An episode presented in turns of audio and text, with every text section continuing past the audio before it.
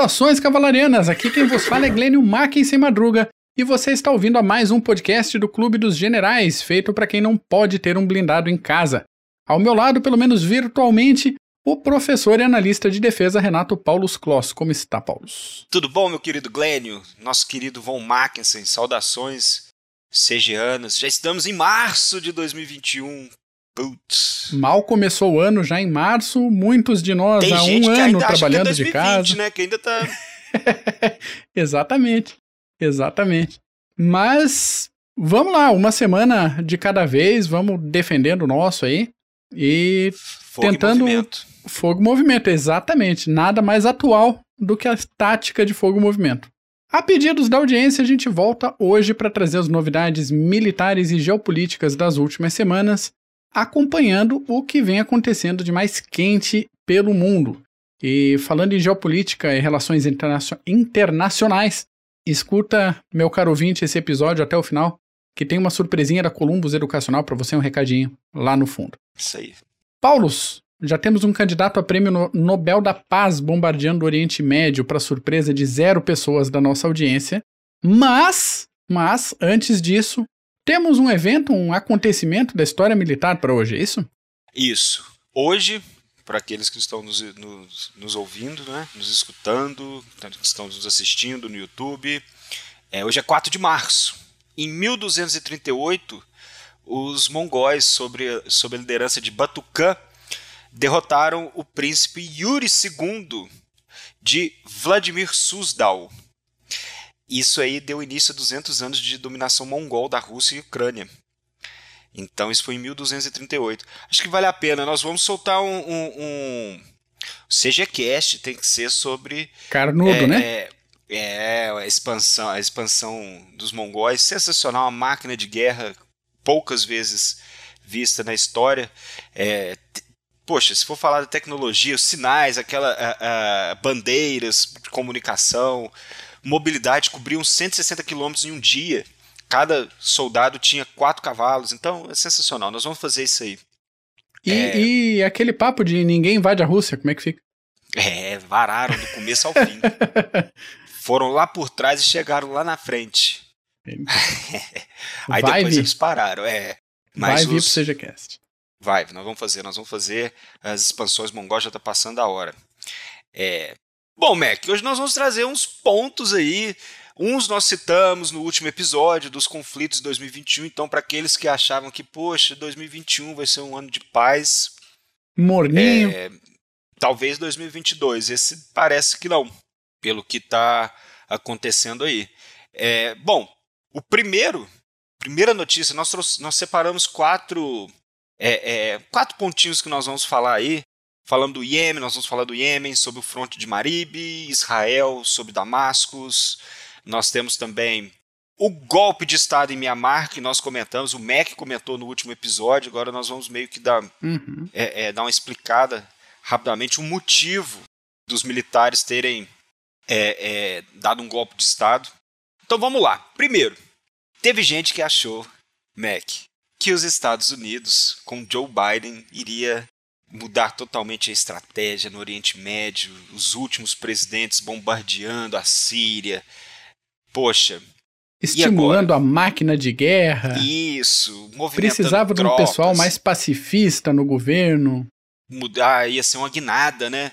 Uhum. ia, ia mudar tudo. Pois bem, é, dois F-15 dos Estados Unidos lançaram sete mísseis de precisão é, no dia 25 de fevereiro, perto de Damasco. Na verdade, oh, me desculpa, não perto de Damasco. Na verdade, esse ataque foi perto da fronteira com o Iraque. Boa. É, esse ataque foi uma resposta. Foi, eles atacaram um centro, um hub logístico de forças é, de milícias pró-Irã, Uhum. então xiitas. Eles atacaram com esses sete mísseis, um- uma pessoa veio, acabou morrendo, alguns feridos, que se sabe. Mas os Estados Unidos, o Pentágono falou que isso foi uma resposta militar proporcional, porque dia 15, se eu não me engano, algumas semanas para trás, foi atacado um- um- uma base americana em Erbil, no aeroporto de Erbil, no Kurdistão, e um americano morreu Então, essa foi a resposta. Então, para aqueles que achavam que, poxa, vai mudar, não mudou, não. Algumas coisas, na verdade, algumas coisas mudaram, mas no geral continua atacando, continuam defendendo a posição que os Estados Unidos, a nova, a nova liderança, continua defendendo os interesses dos Estados Unidos. Então, é, nisso não mudou. O que, que mudou? Pois bem, é, Biden falou que ia ser diferente, né? não ia ser que nem o Trump. Então certas coisas mudaram. Por exemplo, é, o Pentágono, o governo americano, agradeceram o Iraque pela ajuda, pela inteligência, os dados que eles passaram, alguma inteligência para é, é, esse, esse, ataque. Eles agradeceram os iraquianos, foram nos, foi em, so, em, solo sírio o ataque, mas é, é respinga, não né? teve. Oi? Respinga. Respinga Exatamente. influência. Então o Iraque falou: tudo bem, não vai ser aqui no Iraque. É, mas o, o, interessante que nós temos que prestar atenção nesse ataque foi que houve uma consulta aos parceiros da coalizão antes desse ataque. Não é à toa que o Iraque deu as coordenadas. Mas essa é a primeira mudança. Primeiro, a, a liderança anterior com Donald Trump atacava quem quisesse, na hora que quisesse e não perguntava a ninguém. Agora já há um, um trabalho de, em grupo, vamos dizer assim, né? Os Estados Unidos eles consultaram os outros aliados antes e outra coisa que nós devemos prestar atenção também que é, isso foi até uma mensagem para o Irã. Uhum. Foi a resposta, mas o que acontece? Ó, nós estamos sentando na mesa de negociações, nós queremos voltar de novo no programa nuclear iraniano. O Biden pensa em tomar outra outra direção que o Trump tomou, mas os Estados Unidos vai continuar defendendo os interesses dos Estados Unidos na região, não vão deixar de Sim. defender. Uhum. Então, essa é a diferença. Então, nós vamos ver aí, acredito que os Estados Unidos, a liderança dos Estados Unidos vai continuar a atacar o Oriente Médio, vai continuar a meter o bedelho, a sua diplomacia. É, esses essas semanas para trás, eles condenaram o Egito em relação aos direitos humanos, mas um pouco antes vendeu 200 milhões em armas para o Egito. Então, algumas horas antes, no caso. Então, não vai mudar nada, apenas algo um pouco diferente daquela loucura que o Trump fazia. Porém, não demorou ah. muito não, foi rapidinho. Não, e o retorno desse bombardeio também não demorou. Ontem, no dia 3 de março, oh. 10 foguetes atingiram a base de Ain al-Assad, no Iraque, que é uma das últimas bases com tropas americanas na região. O sistema de defesa da base operou dentro do esperado, ninguém morreu diretamente por causa dos explosivos, mas um contractor, um terceirizado civil, teve um ataque cardíaco e acabou morrendo de ataque do coração. O governo dos Estados Unidos disse que vai investigar quem foi o responsável e pensar a sequência de ações a partir disso. Então a gente tem um ataque, daí o ataque que foi a resposta do ataque, agora a tréplica do ataque e aí e a gente nessa. tem pequenas mordidas aí uma expectativa se isso vai escalar para movimentações mais intensas ou se vai ficar em foguete para cima, foguete para baixo. É, é, é importante não, não baixar a guarda nessas horas. Você, você precisa é, não, não deixar impune cada ataque. E, uhum. O Irã sabe disso. O Irã sabe que ele, ele vai sofrer consequências, mas ele não pode simplesmente se negar a, a atacar e abaixar a cabeça. Então, continuaremos a ver ataques e contra-ataques aí. E mantendo de preferência a proporcionalidade do, da ação, né? que é uma regra é, o nível é o mais mesmo. ou menos respeitada aí, exatamente. Se você, extrapolar, se você extrapolar, eu também. Eu também exato, exato. Descendo agora a Península Arábica, a gente continua com com a confusão do Iêmen, que a gente cantou a bola também no outro episódio. Cantamos. E só esquenta lá, né? Ah, o Iêmen. Fala, quantas vezes nós já falamos do Iêmen? Nós temos um uh. CGCast do Iêmen. Hum. Não é? Toda vez que falamos de, da situação geopolítica, sempre citamos o Iêmen. Citamos em 2021 que estava é, longe de ter a paz lá e nós citamos o fronte de Marib. Isso é uma província, ali quase que no centro do Iêmen. E nós citamos no episódio anterior que essa região possui algumas, é, algumas vantagens, como a infraestrutura energética e petrolífera. Então, aquele que conseguisse por as mãos na região, ia ter um lucro tremendo. Uhum. E que nós citamos aquela ideia do Tucídides, que é, é, guerra é dinheiro e bom senso. Você precisa Uhum. de dinheiro, senão o poder em si. Então, ó, já falamos mil vezes, Meg, mas vamos falar de novo. Iêmen, o que aconteceu? Depois da Primavera Árabe, houve um fracasso na transição de poder, eles tiraram o Abdullah Saleh, entrou o Mansur Hadi e continua brigando. E nessa, nessa transição de poder não houve uma estabilidade que eles ah, ah, estavam esperando, então continua essa guerra civil até hoje. Então, é, já são seis anos que os Houthis estão brigando. Os Houthis, vamos lembrar, os Houthis junto apoiavam Saleh, mas Saleh morreu, se eu não me engano. Uhum. Agora me fugiu. Mas do outro lado nós temos Mansur Hadi, as forças separatistas do Sul, Arábia Saudita, tinha os Emirados Árabes Unidos que pularam fora, enquanto que o Irã apoia o- os Houthis e as forças leais a Saleh, que eram leais a- ao Abdullah Saleh. Ok, nós citamos no último episódio que o fronte de Marib ia pegar fogo. A ofensiva começou, na verdade, dia 8 de fevereiro, mas agora que atingiu seu ponto dramático, porque a capital, que também se chama Marib, foi cercada pelos Houthis e é o último bastião do governo que é inter- internacionalmente reconhecido. Do Eita. Mansur Hadi, é o último bastião. Então, tem essas vantagens e o que parece é que os Houthis vão conquistar a cidade, vai cair a qualquer momento. É, agora nós temos duas possibilidades. A primeira é aquele complexo de Napoleão. Os Uhum. Houthis podem, depois da queda de Marib, tentar conquistar outra província. E eles estão agora perto, dos, perto da fronteira com a Arábia Saudita, então eles podem levar ataques é, é, é, na fronteira em território saudita, ou eles podem, por exemplo, atacar outra cidade, como por exemplo Sheba, que é uma cidade onde provavelmente as forças leais ao governo do Mansur vão ir ao fugir. Então eles podem, poxa, pegamos aqui, vamos conquistar aquela ali também. Ou depois, nessa posição já de, ou seja, tá por cima, né? Os Houthis eles podem sentar nas mesas de negociações, mas o problema é, são, o problema são não, é apenas um problema no caso. Os árabes, os sauditas, mas o governo de Mansur Hadi, eles estão em desvantagem. E ninguém gosta de, de sentar em mesa de negociação em desvantagem. A verdade é essa. Então, se eles sentarem agora na mesa de negociações com os Houthis, eles vão sair com a mão na frente e outra atrás, com certeza. E então, provavelmente a, a, a, o conflito irá continuar aí. E agora nós temos os Houthis mais fortes ainda. Porque agora eles vão ter o dinheiro né, Uhum. da indústria petrolífera, dos oleodutos, de tudo. do- é um hub junto do porto de Rodeida.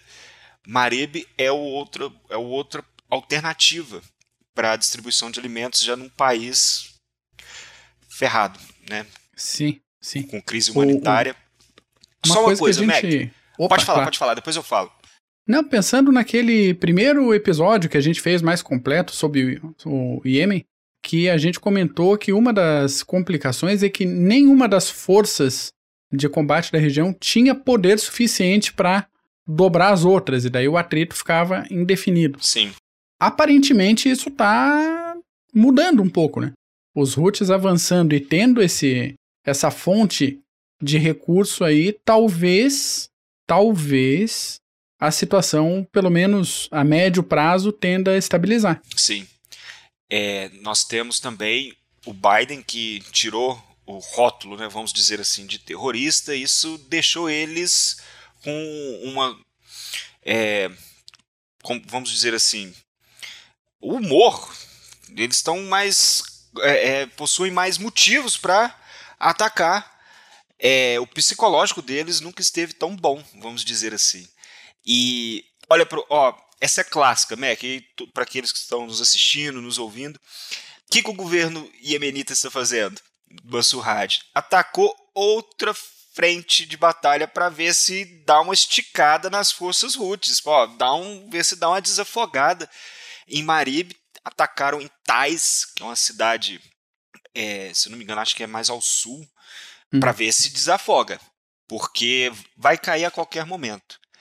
E o, o que eu queria mencionar, Mac, é que, poxa, já são seis anos que os Houthis estão levando, os Houthis estão levando bomba na cabeça dos sauditas. Vamos lembrar da operação é, Restore Hope, se eu não me engano, que era restauração da esperança, restaurar a esperança, enfim. Os Houthis, depois de seis anos apanhando só através da insurgência, hoje a maré, como você disse, parece que virou. Hoje eles estão atacando em várias frentes, eles estão tentaram mais uma vez eles estão tentando esticar suas forças, espalhar é, pela região, mas eles estão seguindo através de vitórias, at atrás de vitórias. E por que isso? O que, que essa máquina de guerra dos Houthis faz para botar os sauditas, as forças leais ao Mansur Hadi, os separatistas do sul, tudo para correr?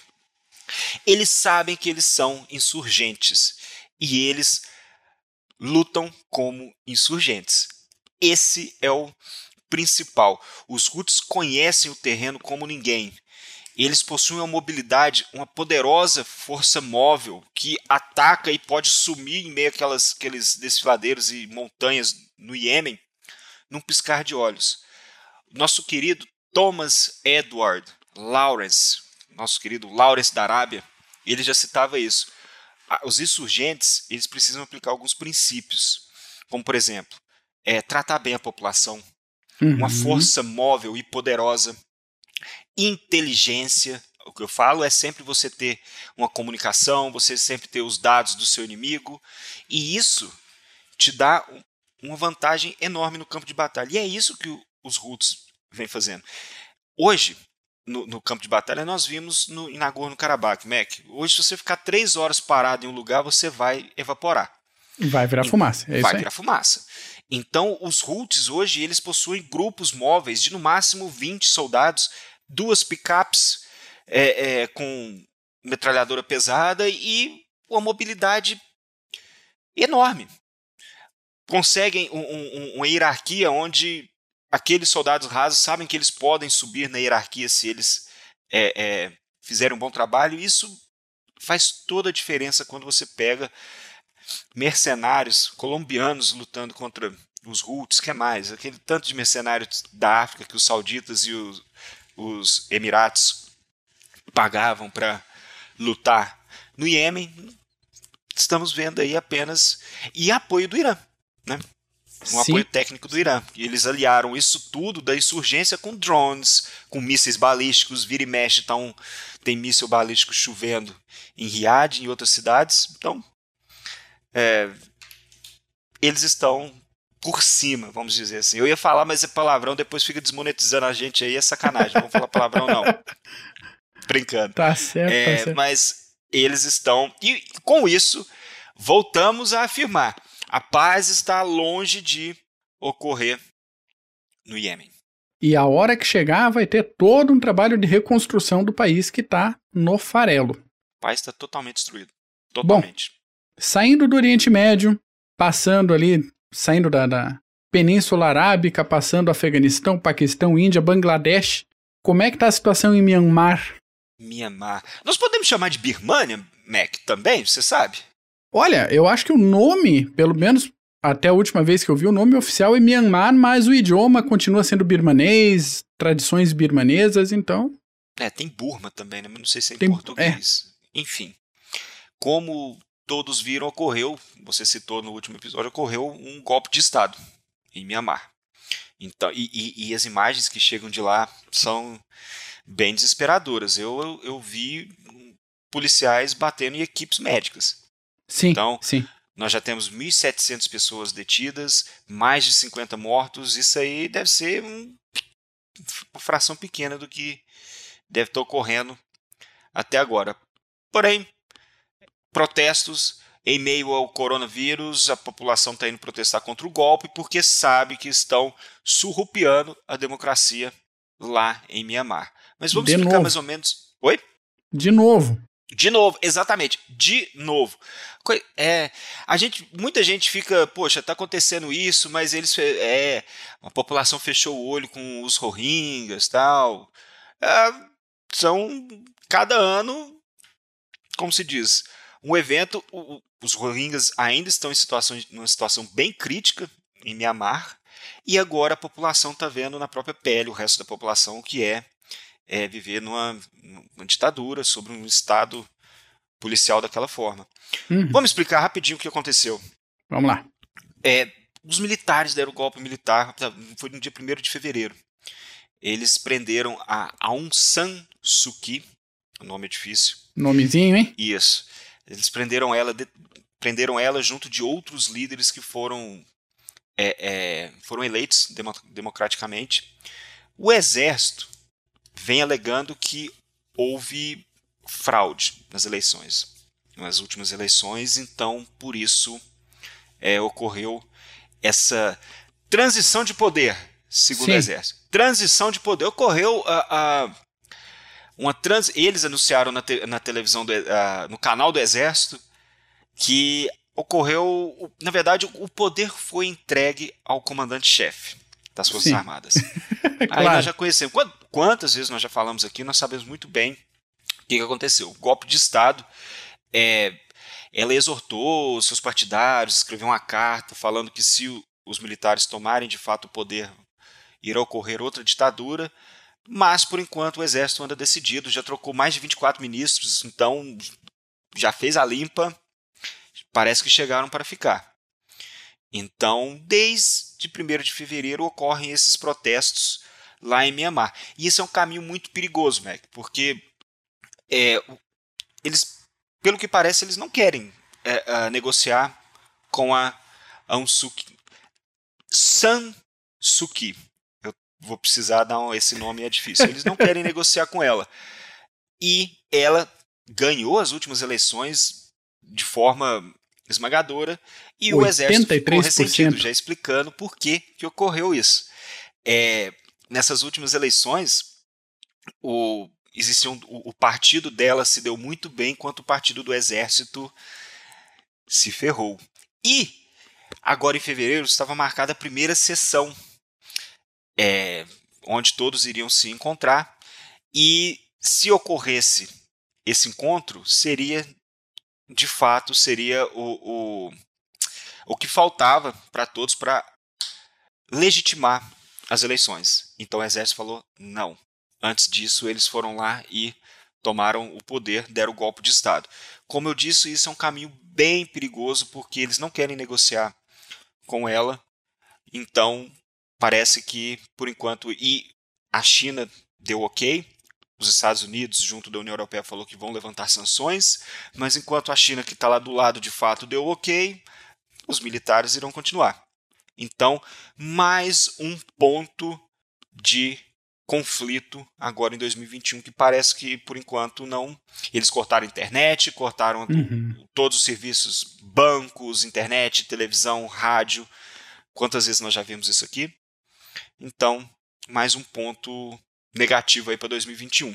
E mais um ponto que vale ficar de olho, porque tem vários locais ali nessa região do Índico, Indo-Pacífico, que talvez possam seguir por um caminho parecido. Sim. Então, se esse movimento tiver realmente sucesso, lugares como. Tava na cabeça Kashmir, até agora o nome Bangladesh. do lugar. Ah, o Sri Lanka estava passando por trabalho esses tempos, esses meses atrás aí. Então, é, é, é de ficar pra atento espalhar mesmo. não custa nada. Exatamente. Bom, então, de volta à Síria. Vamos voltar para o Oriente Médio. Mais alguém. É, mais alguém deu as caras por lá. Israel mostrou os dentinhos para a Síria. Pela enésima vez, brincando, não pela enésima vez, mas pela sétima vez em dois meses. é, Israel atacou no dia 28 de fevereiro uma região perto de Damasco. Na verdade, Israel atacou foi é, alguns alvos iranianos em Damasco. Então, as defesas aéreas da Síria foram ativadas e, e os sírios dizem que eles derrubaram a maioria dos mísseis, mas alguns chegaram a atingir o, o alvo. Uhum. Bom, como eu disse, Mac, o sétimo ataque em dois meses. Mas na verdade, o, o, o, se eu não me engano, não foi o Netanyahu, foi outro, outro líder. Foram 500 alvos só em 2020. 500 Pessoal alvos tá atingidos trabalhando. na Uhum. Síria em 2020. Então, o que nós temos que perceber, Israel. Vamos falar primeiramente. Primeiramente, Israel, ele culpa, ele acredita que esse ataque é, é, ele na verdade deu resposta. Esse ataque foi uma resposta a um tanqueiro que foi atacado no Golfo de Oman. Ali eles acreditam que foi pelos iranianos. Na verdade, os iranianos falam que foi o eixo da resistência. Ah, eixo da claro. resistência é o Hezbollah, Assad e o Irã. Olha que bonitinho. Foi Uhum. o eixo da resistência. Depois eles falaram. Só que ah, ah, depois desse ataque, por, foram minas que acabaram atacando. é, é, acabou atingindo uma mina que foi colocada propositalmente. Então, Israel atacou mais uma vez, não deixou impune. A questão é o seguinte: Israel está aumentando muito o raio de ação nos ataques é, é, contra alvos iranianos, estão aumentando a, a distância desses ataques. Então acaba que a Síria, qualquer alvo iraniano ali na Síria, está, pode levar uma bomba na cabeça a qualquer momento. E o principal que a gente precisa explicar é, para o ouvinte, aquele, aqueles que estão nos assistindo, Israel está fazendo isso para evitar o entrincheiramento dos iranianos na Síria. Os iranianos, eles, muito, não sei, se- não sei se você chegou a assistir Mossul, Mac, Não, aquele não. filme no Netflix. É, depois a gente até faz um, um Pod of War, vale a pena. Boa. Só que mostra o, um grupo xiita lutando em Mossul contra o Estado Islâmico, só que liderado por um iraniano. Então, na Síria é a mesma coisa. Então, eles, os israelenses querem evitar a todo custo que os iranianos se entrincheirem cada vez mais na Síria e vão continuar atacando enquanto tiverem dados, inteligência sobre os alvos, eles vão continuar atacando sem dó. E precisam fazer isso, porque senão o Irã vai se entrincheirar. Na verdade, eles estão lá há mais de 10 anos, né? Então, 10 anos agora, na verdade, com o início do, da Guerra Civil da Síria. Então, esse foi o quarto ponto que nós trouxemos aí. Isso é quase que uma sequência. Nós falamos dos pontos que iriam pegar fogo em 2021 e falamos que, olha, infelizmente a paz em certos locais não, não irá ocorrer. Isso é uma sequência e mostra que 2021 vai ser bem é, é, pesado em certas regiões. Iêmen, Síria, Mianmar e Pois é, terá mais, um infelizmente. ponto comum também é essa situação de Estado falido, né? Não, Sim. não tanto no caso de Myanmar, mas Iêmen, Síria, quando você não tem um, um poder estabelecido, alguma coisa que dê estabilidade para o país, para entrar aliado de um lado, de outro, grupos terroristas na região e é, fica fracionado o território Sim. até a coisa estabilizar, gente. Hoje, esse episódio nós estamos falando especificamente dos Houthis e do governo leal ao Mansur Hadi, as forças leais, perdão, ao Mansur Hadi, Uhum. em Marib. Mas o Iêmen, nós falamos no último episódio, tem Al-Qaeda. Então não é mais a, a- a- não, não existe mais uma briga entre dois polos ali, são vários. E cada vez o país fica mais fragmentado. Você é aquela a- a velha história. Eles dizem que os sauditas usaram aquele dividir para conquistar. Uhum. Você divide todo mundo e depois você conquista. É, o lógico. espelho do Irã, é o espelho do Iêmen, perdão. É o espelho Exato. do Iêmen hoje. Uhum. Exatamente. É isso. Então, por hoje, agradeço a você, ouvinte, por acompanhar a gente até aqui. Se você gostou desse episódio, acha que mais alguém pode se beneficiar dessas informações, compartilhe esse episódio por aí, espalhe o podcast do Clube dos Generais. Paulos, meu caro, muito obrigado pelos apontamentos histórico-militares de hoje. Um abraço para você, ouvinte, e até semana que vem.